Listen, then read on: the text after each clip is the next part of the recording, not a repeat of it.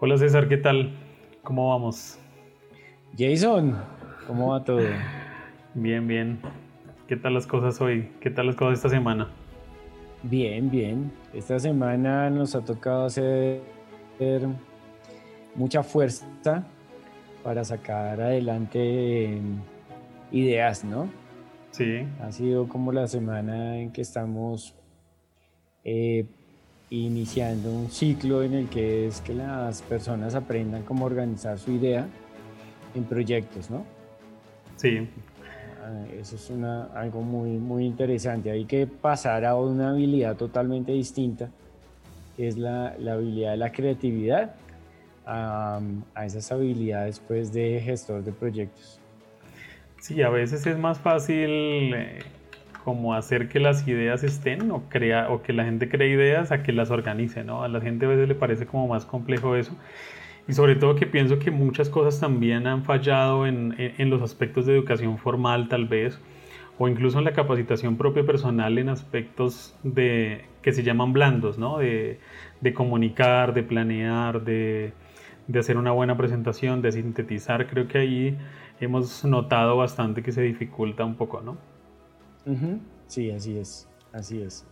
Pero bueno, eso hace parte del, del paso y de las cosas que hay que aprender para lanzar productos nuevos y, tener como menos probabilidad de fallo. Sabemos que esto no es una ciencia exacta y no por hacerlo bien quiere decir que tu producto vaya a funcionar, pero debemos hacerlo bien para saber exactamente dónde no funcionó y, pues mejorar las, las probabilidades de éxito. Sí, claro. Vale, César, cuéntanos entonces de qué vamos a hablar hoy. ¿Cómo vamos a manejar el, último capítulo hoy cerramos de un ciclo. Hoy cerramos un ciclo y vamos a cerrar el ciclo de mm, que llamamos las cinco razones para lanzar productos nuevos. Entonces hoy es como un cierre. Después de esto, eh, las personas pueden acceder y leer nuestro artículo que está interesante eh, y que, sobre el cual estuvimos trabajando en, nuestros pasados podcasts. Después estamos trabajando ya en, en cómo ser más innovador. Pues, para que la gente se anime. Nuestro siguiente paso. claro, claro. Listo, vale. Cuéntanos entonces, así a modo de resumen, qué podemos generalizar, qué podemos tomar de todo esto que estuvimos hablando estas semanas. Eh, aspectos importantes. Yo creo que hablamos en uno de nuestros puntos, hablamos que a la gente le gusta lo novedoso. O sea, si bien hay un grupo, que es un grupo el que llamamos los early adopters, si hay un grupo que sí, el, sobre todo en el mundo de la tecnología encontramos muchos de esos que hacen fila para comprar el, nuevo dispositivo, eh, de los que van a las presentaciones de las marcas, a los lanzamientos. O sea, hay un grupo importante de personas que son fascinadas por lo nuevo. Eh, este grupo es muy importante cuando uno lanza productos nuevos, muy, muy importante. Uno debe tener como su grupito de amigos de, ese grupo, para, porque ellos le dan uno muy buen feedback sobre los productos nuevos y sobre los prototipos. Pero en general, el grupo eh, no es solamente ese grupo de los early adopters, sino también hay una gran cantidad de, población que ama lo nuevo. A todos nos parece muy bueno lo novedoso, ¿sí? Otra cosa es que ese grupo se lance mm, de una a comprar, pero en general a la gente le gusta lo nuevo, le llama la atención. Entonces cuando lanzamos un producto nuevo, algo que produzca ese, ese, ese clic, ese llamado de atención, algo que parezca novedoso, es muy importante. Eso eh, generar ese impacto en el mercado y por eso hay que lanzar productos nuevos. Lo otro es la diferenciación con la competencia. Hablamos en la diferenciación con la competencia de nuestro mercado, que nuestro, nuestro mercado lastimosamente es muy copy-paste. Nuestro mercado es muy copy-paste. Nuestro mercado siente mucho la necesidad de que esas compañías grandes, que son las que más productos sacan, pues sabes que él ya probó. Él ya probó y pues sí, eso se empezó a vender. Entonces yo hago mi copia y le pongo el sticker de mi marca y salgo y sienten que van a lo seguro. Pero ahí nos damos cuenta que, que pues eh, es, es, difícil, ¿no? O sea, compañías que, que logren como estrategia ser el segundo o el tercero, que las hay con éxito, que dicen, ah, bueno, yo soy el segundo o el tercero y, y me baso en, en, tener una buena copia de algo y, y manejar algunas habilidades, pero es difícil, es difícil porque yo no soy capaz de mostrar tanto valor agregado sobre mi producto cuando lo copié. Y en últimas, pues eso es lo que vendemos, ¿no? Valor agregado. Claro que sí. Ese es otro punto importante. Lo otro es, es la dinámica que nos genera, la dinámica que nos generan los productos nuevos en, en la compañía. O sea, es, es, lo vemos todo el tiempo. Sí, o sea, la gente, la mayoría de la gente se dedica a la operación y es lógico. Hay unos que se dedican a, a, a la estrategia, que se dedican a pensar en el futuro. Y esas, y esas personas en esos momentos en que los productos nuevos avanzan, empiezan a, a, permear, empiezan a permear. O sea, una, finalmente cuando un producto nuevo sale, eh, empapa servicio al cliente porque pues ellos tienen que saber qué posibles preguntas hay y van a recibir preguntas sobre ese producto nuevo. Eh, logística, legal tiene que estructurar nuevos contratos, la operación, si es una fábrica, pues tiene que organizarse, si es un servicio, también tiene que organizar toda la logística de prestar el servicio. Entonces eso genera dinámicas importantes en, en el, en, adentro de la compañía. Y eso es muy importante. Ahorita que estamos viendo procesos de virtualización y de automatización al interior de las compañías, pues uno se da cuenta la dinámica que genera eso. Y los productos nuevos están, cuando uno lanza un producto nuevo, muchos de esos productos están empapados de eso, están empapados de automatización, están empapados de nuevas tecnologías, entonces lógicamente van a generar dinámicas interesantes en la compañía y pueden lograr saltos, pueden lograr saltos eh, importantes y significativos en, en la dinámica, ¿no? Otro aspecto importante que hablamos... Una, una cosa, eh, César, discúlpame, te interrumpo. Estaba leyendo justamente en estos días que, bueno, digamos trayéndolo al tema de productos, vemos normalmente dos tipos de compañías o, o dos tipos de formar o de generar productos. Y es como aquellos que se enfocan en generar como cambios en productos de manera incremental, ¿no? Entonces, como que tenemos un producto y lo vamos mejorando y lo vamos mejorando y le hacemos pequeños cambios, pequeños cambios y muy seguramente con el tiempo se vuelve un producto totalmente diferente al que teníamos hace 10 años, pero en realidad no sé si entra en la categoría de un nuevo producto. Y hay otras, hay otras empresas que se dedican a crear productos sí totalmente nuevos, que están de pronto en otra categoría eh, o que son, digamos, dentro de la misma categoría, pero que sí tienen algo totalmente disruptivo. ¿Cómo ves ese componente de disrupción y, de, y, de, y, del tema incremental en Colombia? ¿Qué has analizado en los diferentes sectores? ¿Qué has visto? ¿Cómo se gestiona la empresa colombiana en temas de lo incremental y lo, y lo disruptivo? ¿Cómo lo ves ahí en comparación con la empresa, digamos, gringa que tiene otras características eh, diferentes? Yo, yo en general pienso que aquí somos muy conservadores todavía, somos muy conservadores, entonces somos, somos más amigos de lo incremental, ¿sí? Somos más amigos de lo incremental. Eh, yo no tengo problemas con lo incremental, lo incremental está bien, porque pues lo incremental es, todo el tiempo tenemos que ir revisando a ver cómo le hacemos el upgrade a ese producto ya sea porque el consumidor cambia, hay que hacerle un upgrade porque el consumidor va, va haciendo como cambiando pequeñas cosas en el comportamiento de compra. Y puede estar como relacionado con lo que dices de estar en el presente también. Sí, exacto, estoy en el presente.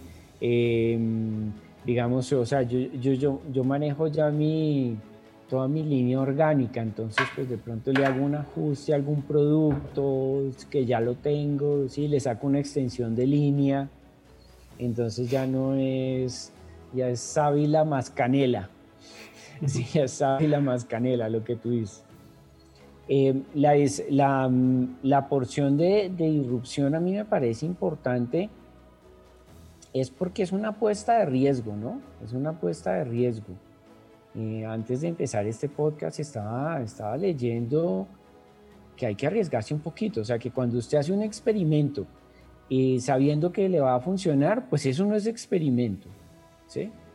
Entonces hay que apostarle, sobre todo si queremos generar un poquito de liderazgo por parte de nuestra compañía, ¿sí? Entonces eh, cuando uno hace incrementos es difícil, es difícil diferenciarse de la competencia, ¿sí? Cuando yo de pronto algo, me lanzo a hacer algo disruptivo, es mucho más fácil diferenciarme de, la competencia, ¿sí? O sea, si yo imito, me, fascina el chocorramo, entonces yo imito el chocorramo eh, con mi propia receta de chocolate lógico y voy y le meto un poquito de mora adentro, pues a ver, pues sí, está diferente, está diferente, pero pero no sé, no se ve tan diferente. Si yo me invento un postre nuevo, un postre nuevo, pues eso es otra cosa. me, voy a diferenciar de mi competencia. Entonces ahí yo creo que lógico, como lo hemos visto, el, paso, el paso es empezar a hacer, empezar a hacer. Y es el paso lógico, ¿no? Entonces es el paso lógico de, al principio voto ideas muy, muy cercanas a, lo que yo sé hacer muy cercanas y entonces yo como que voy pateando el balón cada vez más lejos. Hay que hacer el ejercicio. Yo, nosotros se lo decimos a, las compañías es, haga el ejercicio, empiece, empiece, empiece, empiece. Lo importante es ir haciendo y, y, en la medida en que usted vaya con confianza sacando productos y que entienda que a veces fracasa y hay que hacerlo rápido y barato, nuestro lema rápido y barato, Em, pues entonces usted, usted va a arriesgarse más, va a arriesgarse más. Entonces es importante, lógico, pues hay mercados ya em, más, más eh, experimentados, entonces son más disruptivos, le meten más disrupción y también está en temas de cómo ves el capital de riesgo, ¿no? O sea, tú tienes un capital de riesgo, y entonces, lógico, cuando es una compañía pequeña, pues le das un poquito de capital de riesgo. Entonces, pues tratas de hacer cosas más, más seguras. O cuando es muchas veces el capital propio o, o algunos emprendedores que empiezan a jugar con su propio patrimonio, patrimonio familiar, dinero de familia. Exacto. Entonces ahí usted no, no arriesga mucho. Usted va, va casi a lo seguro. Eh, va casi a lo seguro. Y por eso la mayoría de los negocios que vemos nosotros en realidad son, son, digamos, el toque de innovación que tienen es bastante bajo, ¿no? La diferenciación es bastante baja.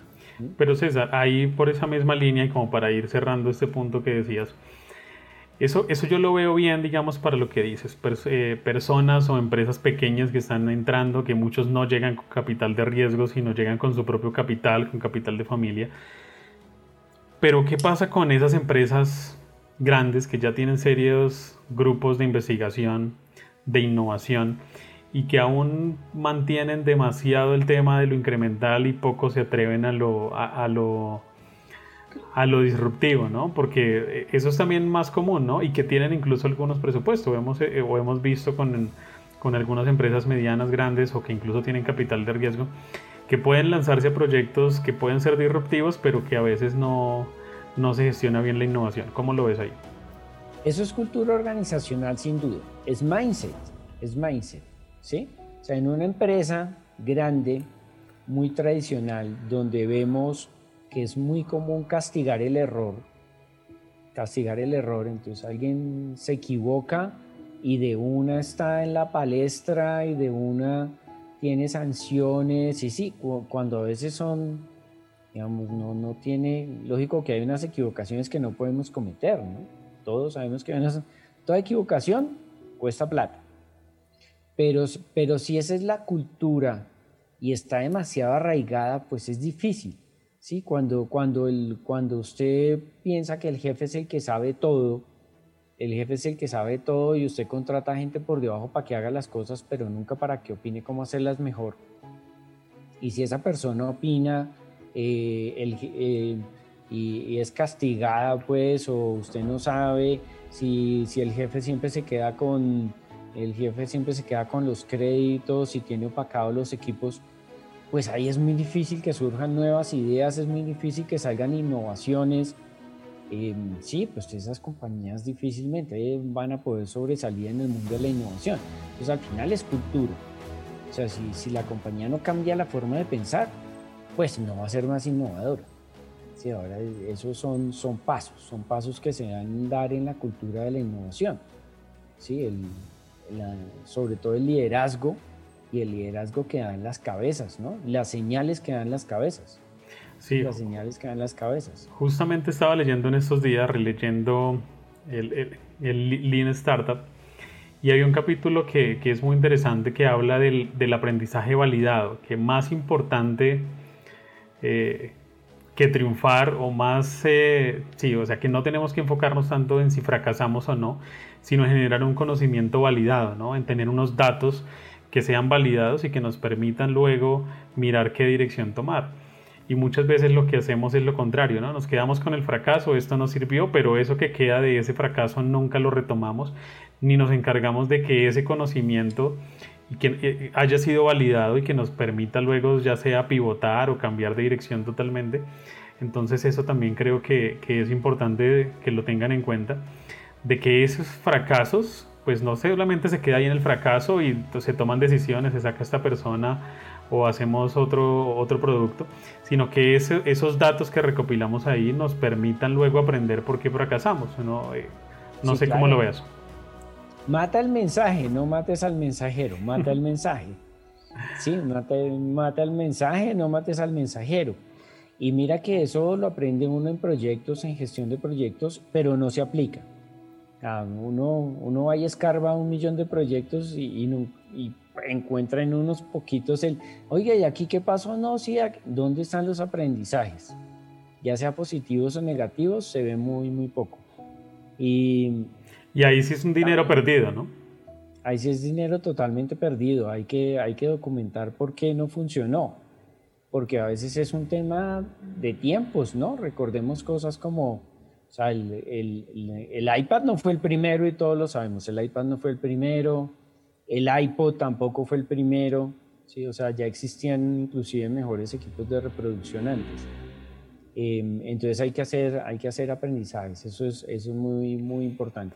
Pero también creo, creo que en esa misma línea hay algo y es que los grupos cuando están generando ideas, cuando están trabajando, generando nuevas ideas, cuando no está documentado de una manera explícita, ¿no? Porque a veces también sucede algo que se documenta y ese documento se guarda y queda por allá en algún lugar del archivo eh, lleno de polvo.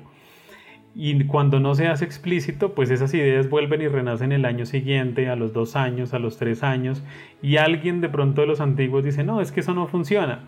Bueno, pero tampoco hay datos de por qué funcionó. O es que eso no funciona acá. Bueno, pero siempre el entorno es diferente, las situaciones son diferentes, pero debemos tener ese conocimiento validado disponible también para saber por qué no, por qué no funcionó y qué aprendimos de esa lección. Siempre que, siempre que dicen eh, es que hemos probado y no funciona, y es que eso no funciona, siempre me acuerda a los hermanos Wright. Los hermanos Wright estuvieron súper cerquita, súper cerquita. O sea, no recuerdo bien cuánto era, pero era como meses. Eran, eran, era un tiempo muy, muy pequeño en que la oficina de patentes de los Estados Unidos iba a sacar una normatividad que decía que no recibía más proyectos sobre cosas que volaran, porque eso no funcionaba. Estaba mamada de recibir patentes sobre cosas que volaban y ninguna funcionaba. O sea, no iba a recibir más. ¿Sí? Y los hermanos Wright lograron volar. Entonces sí, es, eh, hay muchas variables ahí en la mitad, ¿no? No, no, hay que, no, hay que abandonar si pensamos que funciona. Y hay que ir modificando. O sea, hay que, no, hay que, hay que, no hay que modificar el objetivo. Hay que modificar la forma de llegar al objetivo. Si pensamos que es, si pensamos que es correcto. Vale. Listo, cuéntanos qué otro tenemos. Creo que mencionaste la obsolescencia. Exacto. La obsolescencia. Uf, la obsolescencia. Ese es uno que ese es uno que yo creo que la gente no se ha dado cuenta que, es cada vez más, cada vez más presente, ¿no? Porque en un momento, en un momento de, digamos, de la historia de las empresas, los, los productos duraban mucho tiempo, los productos duraban pero mucho, o sea, recordemos eh, el tema de la bombilla, ¿no? O sea, ¿cuánto tiempo duramos con, con, con la bombilla tradicional? Duramos mucho tiempo. Em, y luego empezaron a aparecer otro tipo de bombillas y pues lo que conocemos como, como la bombilla de tubo tradicional fluorescente, eso no duró mucho frente a la bombilla normal, ¿sí? y uno se da cuenta que eso va evolucionando súper rápido. Y llegó el tema del LED y vienen otras cosas también ahí. LED y llegamos a la fibra óptica y cosas de esas. O sea, yo el LED, por ejemplo, lo conozco desde que estaba pequeño, conozco los LED y los compraba uno. O sea, hace harto. hacer cositas, pero no tenía semejante pues alcance como el que tenía hoy. Uno hacía cositas y jugaba con los LED. Eh, ahora pues es lo que manda, pero, pero pues hasta ahora tuvo auge y así mismo va, van, evolucionando, van evolucionando temas. Eh, y si vamos y miramos, pues cuánto, cuánto tiempo duró el, el VHS y el Betamax, y yo diría que de pronto duraron mucho más que, que los CDs, ¿no? Sí, o que los DVDs. Que, los DVDs, y el DVD, por ejemplo, no, es el DVD, y rápidamente empezó la pelea con el, con el Blu-ray, y el Blu-ray sí como que iba a ser, mejor dicho, la mata y no, nada. Ese y se quedó el streaming y, llegó al streaming y borró todo. Llegó el streaming y borró todo y, no sabemos qué va a pasar. No sabemos qué va a pasar. Lo único que sabemos es que saltamos de, de poseer, que era algo que hablamos en uno de nuestros podcasts, de, pasamos de poseer, poseer la música, poseer las películas, poseer, a simplemente yo las consulto. A tener derechos temporales yo sí, yo pago es por un servicio.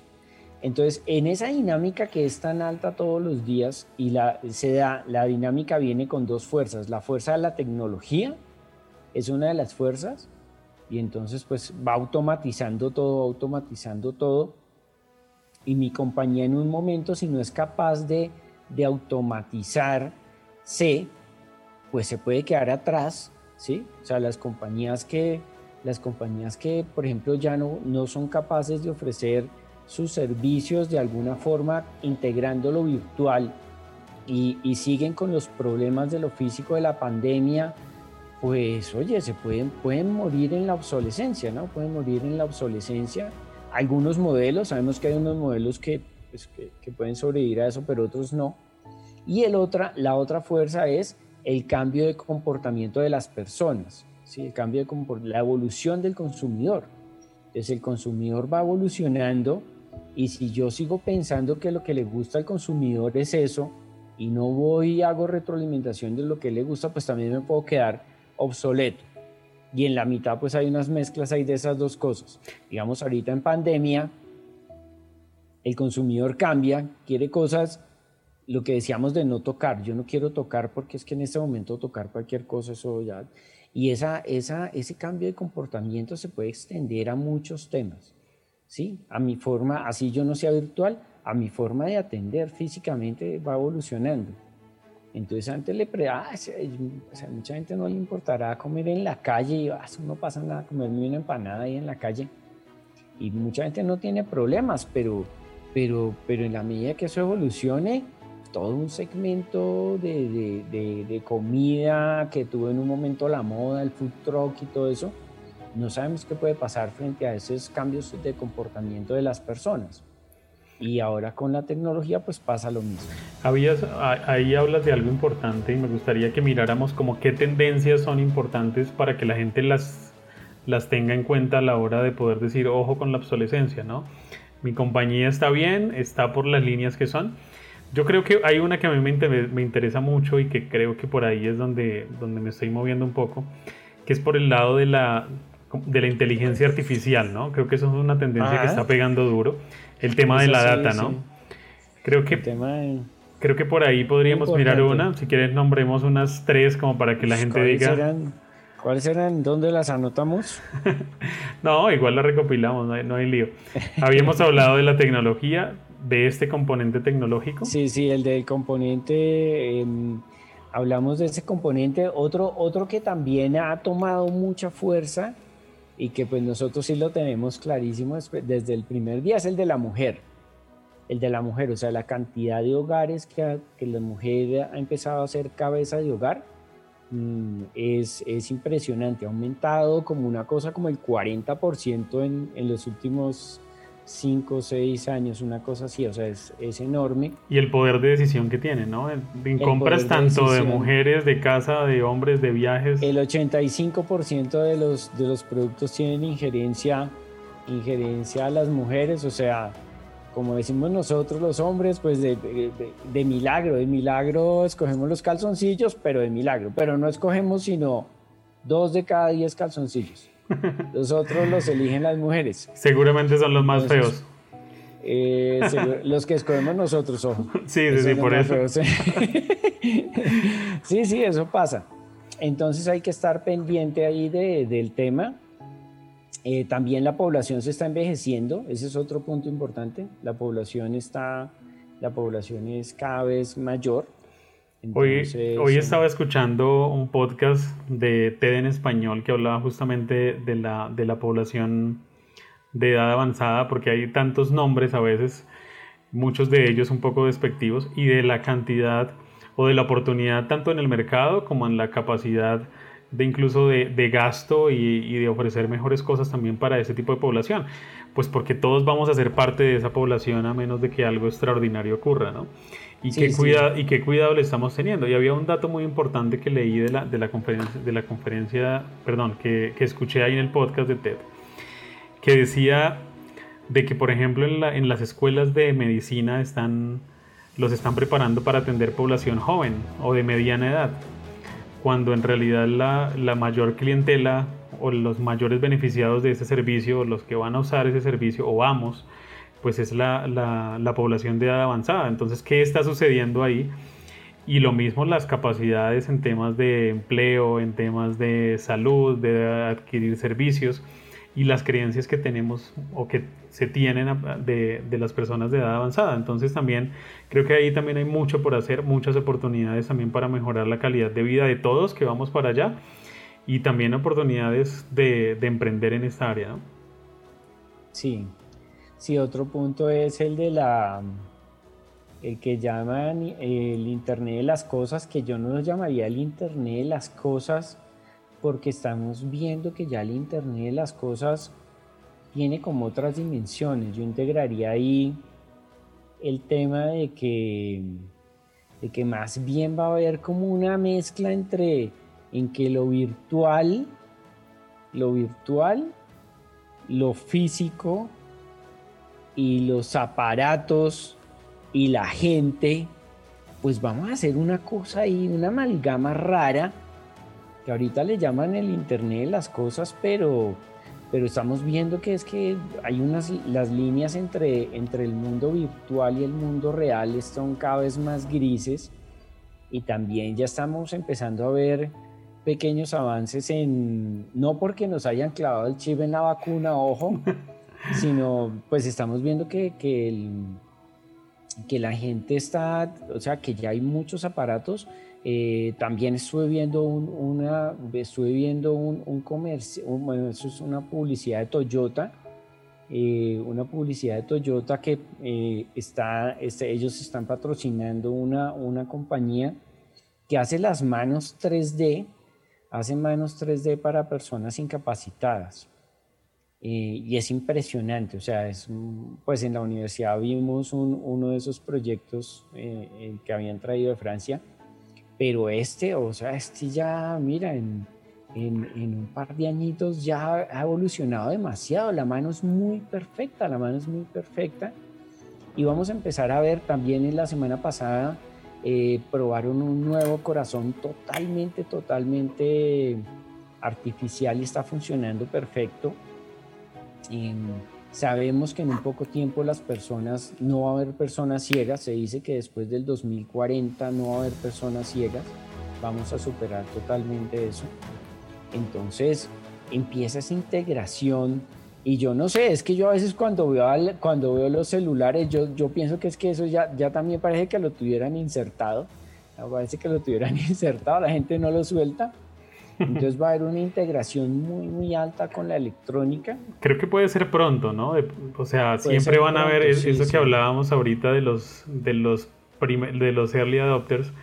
Pues posiblemente vaya a haber alguien que se atreva a integrar ya una parte de pues su, celular o el internet de una manera biológica, casi que, que interna. Sí, sí, sí.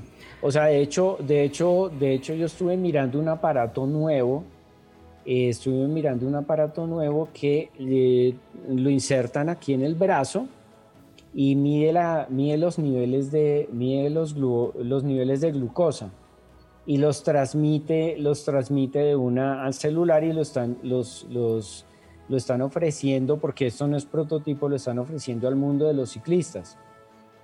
Entonces esto te mm. permite, no, y de hecho, el, de hecho, uy, no, no podemos decir marcas, pero la que yo uso, la marca que yo uso de pulsómetro, eh, ya te da, ya te da el calculado según tu, tu rendimiento y, las, y el feedback que tiene, te dice, oye, ya es hora de comer algo en esta carrera si no se va a fundir.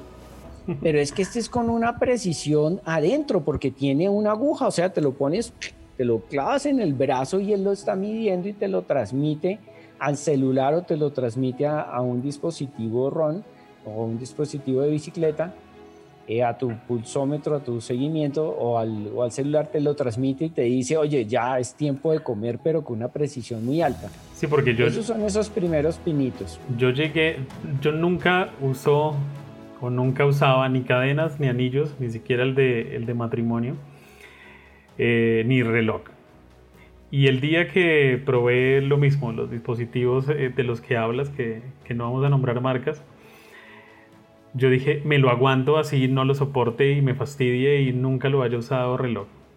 Pero era externo, eran dispositivos que te miden la frecuencia cardíaca, el oxígeno, bueno, cosas así, pero que estaban externos. La cantidad de pasos. Exacto. Si dormiste bien o no dormiste bien. Entonces uno dice, uno dice, bueno, yo nunca lo iba a usar, yo soy era antirreloj, pero uno dice esto lo voy a usar. ¿En qué momento va a cambiar también la mentalidad del usuario que dice, no, pero es que el beneficio es mayor, entonces si me tengo que chuzar o si me tengo que meter un, dispositivo también de pronto ya bajo la piel puede suceder y van a haber gente que pues, están dispuestas a eso. Mira esto, mira esto que ya hay, ya hay ciclistas usándolo y pues una cosa es el reloj que está encima amarrado y otra cosa es, esto es un parche, es un parche que tiene una aguja y está midiendo en línea, eh, pero no, pues creo que no sé, hay toda una población que está dispuesta a sacrificar, a sacrificar entre comillas, porque en realidad pues la mayoría... Es una decisión.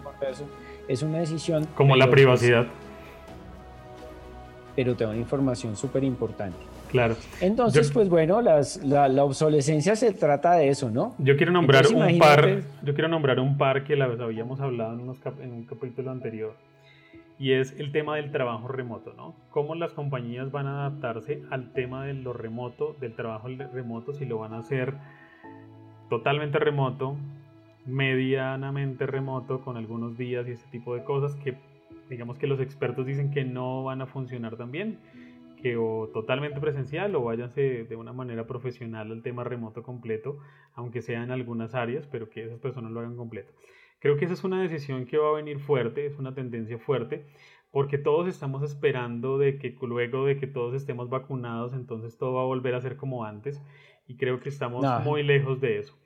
Entonces, las compañías tienen que estar muy pendientes de esa tendencia del trabajo remoto y de cómo lo vamos a, cómo lo vamos a manejar, porque no es solamente tome su computador y trabaje desde la casa, sino un tema también de salud mental, de bueno, otras cosas que también van a aparecer. Sí, y yo creo que más, más allá del trabajo remoto vamos a ver una evolución en el trabajo, vamos a ver una revolución en el trabajo. Eh, ya, vemos, ya vemos plataformas donde usted puede contratar a los freelancers, ya vemos modelos virtuales de colaboración, sí, en los que usted mm, pues no, no, son, van cambiando, ¿no? Van cambiando los modelos de trabajar y, pues, por ejemplo, con esto de la virtualidad se ha aumentado mucho eh, la, la, capacidad de, de, ofrecer un servicio, ¿no? Entonces, pues, nada, o sea, yo que, que, que, ¿cómo veo yo cuál es mi visión de trabajo cuando son, por ejemplo, esas personas que llamamos nómadas digitales?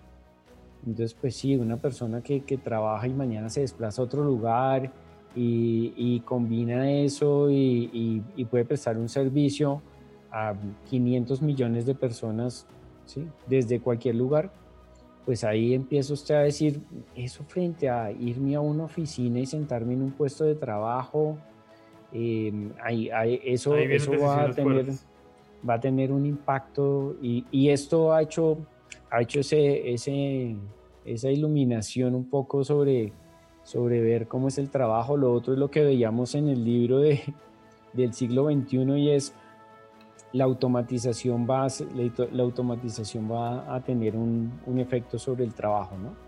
Sobre, sobre la visión del, del trabajo.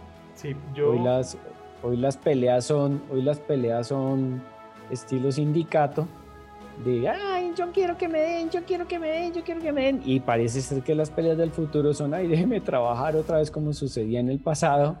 Justamente. Por el nivel de, el nivel de automatización. Justamente de eso iba a hablar, el tema de que vamos a pasar muy seguramente de la explotación laboral a la irrelevancia, ¿no? El tema de que qué va a suceder con las nuevas, con las nuevas generaciones que no son explotadas laboralmente porque ya a las empresas ni siquiera les interesa contratarlas porque ya lo automatizan todo. Entonces, eso también creo que es un punto que viene muy importante para analizarlo eh, desde, la, desde las organizaciones, pero también nosotros como profesionales y como sociedad, sobre todo para las personas más jóvenes, ¿no? Porque nos vendieron el ideal de que íbamos a estudiar, a trabajar, íbamos a estudiar, nos íbamos a preparar y salíamos y nos estaba esperando un empleo y muy seguramente cada vez va a ser más difícil esto. Sí, y eso tiene un impacto fuerte sobre el diseño de nuestros servicios, por ejemplo. Un impacto súper fuerte todas estas tendencias en las que, en las que, hay, que hay que aprender a convivir con eso, o sea, para todo, ¿sí? Para todo y, y también aprovecharlas para ofrecer nuevos productos y servicios, que es lo que le decimos a, a las personas todo el tiempo, y es cómo la, lo que llamamos en innovación la capacidad de, de asimilación y es como yo convierto esa tendencia en un producto. Claro, porque ¿qué va a pasar? hacer? ¿En qué va a gastar la gente, no sé, los primeros que vayan a tener un mínimo vital, que tengan un salario independiente de si trabajan o no? ¿Qué producto le vamos a ofrecer a ellos? ¿Qué servicios? Ahí viene también la empresa tiene que venir a pensar qué van a ofrecer, cómo lo van a hacer y cuál va a ser su modelo como tal de trabajo. ¿Qué le ofrecemos a los nómadas digitales como servicio y como productos? Súper interesante eso. Vale, cuéntanos la siguiente. Ya, ya estamos en las últimas, ¿no? Sí, sí, sí, ya. ¿Cuándo nos queda? Eh, lo novedoso. No dejar sobre la mesa. No dejar sobre la mesa. Ese es el que más, ese es el que más me gusta a mí. Bill Cerdo capitalista. ¿Apostador no? Eh, ¿Fue apostador? pensé, que, había sido apostador. Yo algunas veces cuando estaba cuando estaba mucho más pequeño en el colegio tal vez iba a visitar a mi abuela y veía cómo apostaban hasta que ya uno se iba sin un peso caminando hasta la casa. En el, era en el campo, ¿no? Pero, pero sí, no dejaban un peso ahí en los bolsillos de nadie. No, yo como a mí me gustó la estadística desde pequeño, me gustó, en el colegio tuvimos estadística, muy básica, pero le agradezco mucho porque eso me inspiró. Entonces, nada, cuando a usted le gusta tanto la estadística desde pequeño, usted como que apostar es una cosa como loca, ¿no? Pues no, no es coherente. Pero en fin, este último proceso es el que llamamos dejar el dinero sobre la mesa. ¿Por qué lanzar productos nuevos? Porque hay plata ahí. ¿Sí? Hay plata ahí. Entonces uno siempre inicia con un producto, con un servicio y pues recibe dinero por eso. Si el negocio empieza a funcionar, recibe dinero por eso. Luego digamos que sacas un segundo producto, sacas un segundo producto y si el producto funciona, recibes dinero por eso. Entonces, em, yo puedo, yo lógico que mis estrategias de, mis estrategias de crecimiento siempre comienzan por, por penetrar mercado. ¿sí? O sea, yo quiero penetrar mercado. Porque ya diseñé un producto, ya diseñé un servicio y yo quiero que más gente me la compre. El siguiente paso lógico es yo ya no estoy en mi mercado y me voy a otro mercado. ¿sí? Me voy a otro mercado. Entonces, mismo producto, mismo mercado, luego mismo producto, otro mercado. ¿sí? Nuevo producto, mismo mercado. Es la siguiente estrategia. Entonces ahí, ahí es cuando, cuando empieza a verse, cuando empieza a verse y usted tiene más claro. Porque es que antes de pronto usted tenía una compañía, un cliente, y pues ese cliente le compraba y le compra. Pero usted, ¿será que le puedo vender algo más? Cuando usted diseña un producto o servicio, usted penetra a ese cliente, le compra un producto nuevo. Generalmente esos primeros que nos compran los productos nuevos que sacamos son los clientes que ya tenemos.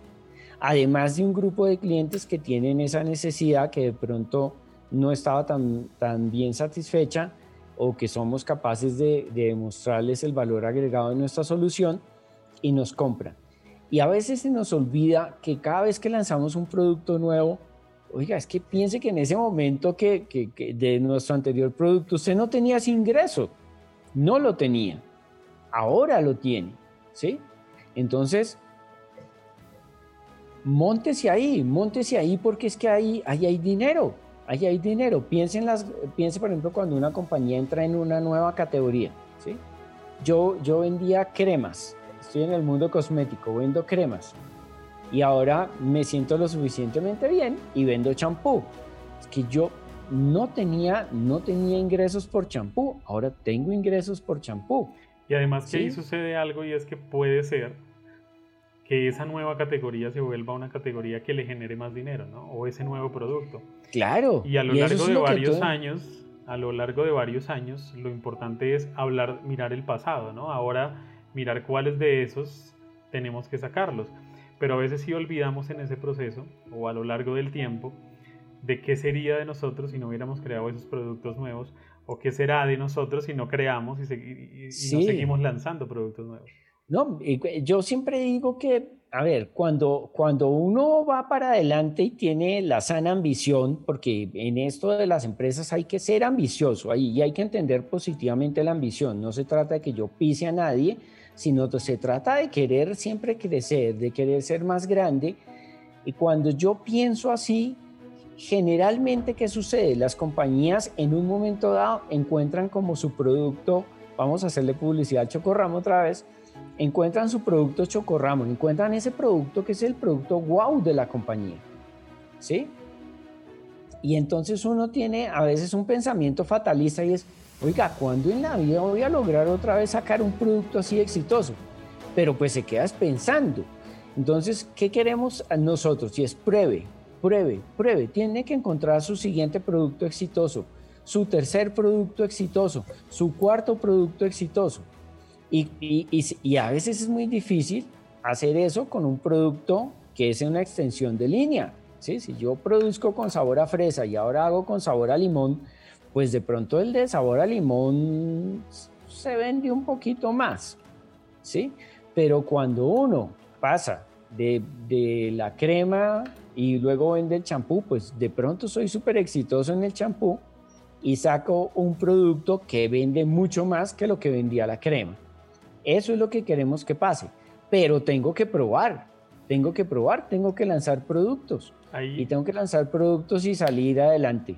Hace, hace una semana estaba, estaba leyendo un libro de Mark, Mark Manson, se llama el, el, el tipo, es el sutil arte de que casi todo te importe una eh, eh, sí. sí. Y había algo y es algo que llama el, la maldita maña del sobreanálisis, ¿no? Y es esa cosa que tenemos nosotros de siempre sobrepensar todo, ¿no? Eh, queremos hacer algo y lo pensamos y lo pensamos y esto nos va a ir bien y lo analizamos y preguntamos, pero no lo hacemos. Y eso es supremamente dañino porque en última se queda ahí, se queda una incertidumbre, nos pudo haber bien, nos pudo ir bien, puede ser que nos vaya bien, pero no nos lanzamos a hacerlo, ¿no? Y eso nos hace mucho daño a la compañía, a las personas como tal cuando tienen ese proyecto. Y es mucho más sano decir, lo hice y fracasé, que me quedé con la, solamente con, la intención, ¿no? Sí, sí, aquí hay que, eso es, eso es clarísimo y ese pensamiento acá en el mundo de lanzar productos y servicios nuevos, en el mundo de la innovación, eso es terrible, eso es terrible y pues otra vez volvemos a nuestro lema, lanza rápido y barato. Y entonces, si yo quiero lanzar rápido, yo no me puedo quedar en sobreanálisis. Muchas veces el éxito de un producto es porque yo pegué primero. Ahí sí regresen al el que pega primero pega dos veces. Entonces, ¿cuántas compañías llegan y lanzan y después los demás, ay, pero yo tenía un producto así, pero viene, ¿quién lo lanzó primero? Él lo lanzó primero y lo lanzó con, con, contundencia y creyó en ese producto. Y la gente de atrás, ay, ¿qué pasó? Pero es que yo tenía, así, ah, pero ¿qué tenía? Pero es que usted puso y ahora hágame en cinco escenarios, hágame en cinco escenarios de análisis, vuélvame a hacer otra hoja de Excel, vuélvame a... No, pues a ver, la mejor forma es pruebe. Y ahora cuando son temas de Excel. cuando son temas de patentes, por ejemplo el tema de las vacunas, ¿no? ¿Cuántos están por ahí todavía pensando en cómo lanzarla? Y pues ya hay un montón de empresas que ya la lanzaron. Seguramente algunas al principio tuvieron cositas así por mejorar y tuvieron críticas y todo, lo mejoraron, lo hicieron, lo probaron nuevamente y ahí están. Y seguramente detrás están otras que tienen posiblemente incluso una mejor vacuna o están en otro proceso y nunca lo lanzaron y se arriesgaron y pues el mercado se lo comieron los primeros que lo hicieron, ¿no? Sí, sí, ahí debe haber unos cuantos sobreanalistas allá pensando que ellos tenían una mejor idea para una mejor vacuna. Y, que pues, pudieron ser millonarios.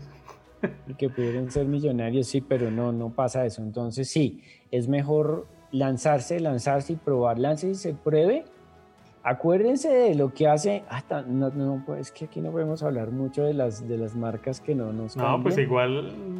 Bueno, Entonces, hablemos de un sistema operativo, hablemos de un sistema operativo y unos productos que ellos tienen, que, que, que tienen ventanas y que cosas de esas. Entonces, ellos cuántas veces le lanzan uno el producto y ese producto está bien mediocre y le cobran a uno por el producto y después uno, y entonces, y uno todo chévere, además de que le cobran, entonces uno autoriza enviar el feedback de cuando uno funciona, él va y hace las mejoras y la siguiente versión se la cobra más caro, ¿sí?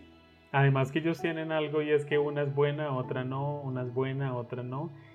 La que está actualmente es buena, es como la mejor que han tenido y viene otra. Eh, sí, viene otra y uno le da miedo, le da miedo con la, con la que viene. Entonces, sí, mire que ellos, ellos prueban y, yo siempre, o sea, yo, acordémonos que cuando tienes un buen producto y cuando te conectas mucho con el cliente, superas cosas, superas cosas. Cuando tienes una muy buena relación con el cliente, el cliente te perdona, el cliente te avisa, sí, o sea, la mejor forma de expresar, eh, expresar el disgusto por un, por un producto es no comprar más. Sí, ya esa es la mejor forma. Pero cuando tú tienes una buena conexión y sabes que tu producto es muy bueno y tu conexión es buena con los clientes, pues tú puedes lanzar con ellos el producto y obtener un feedback muy bueno e irlo mejorando. Sí, irlo mejorando. Al principio debes garantizar es que realmente sacaste algo, algo bueno.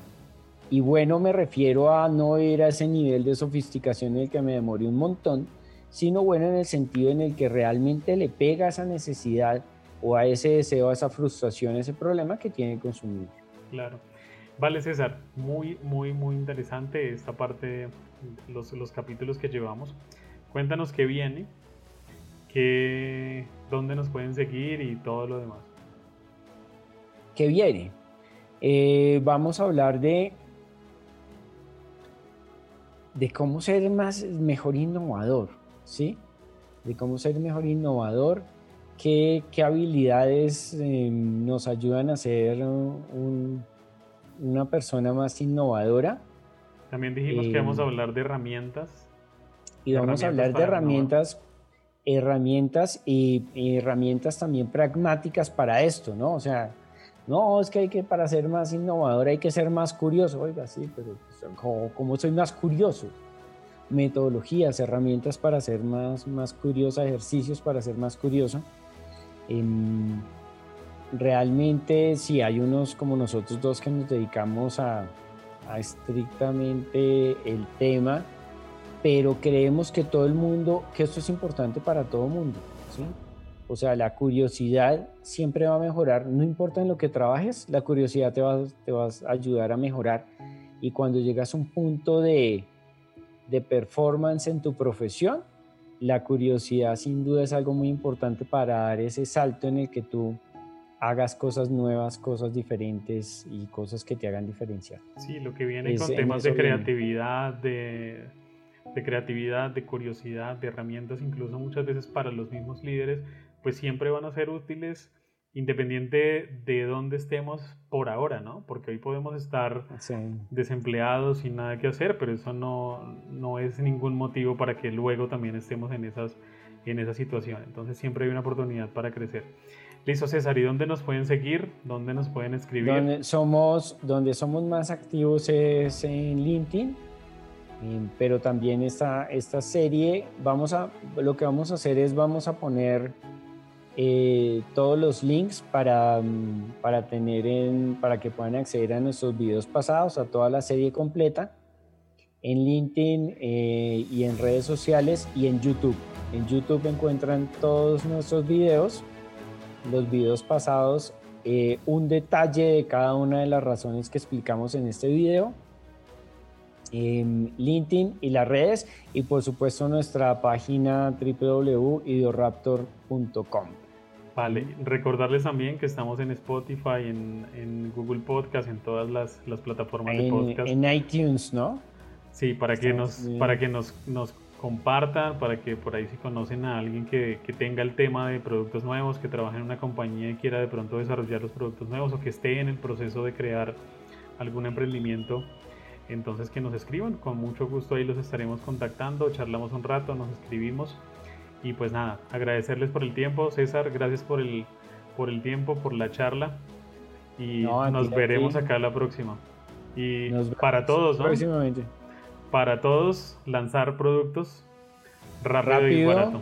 Y barato. Vale, chao César, un gusto.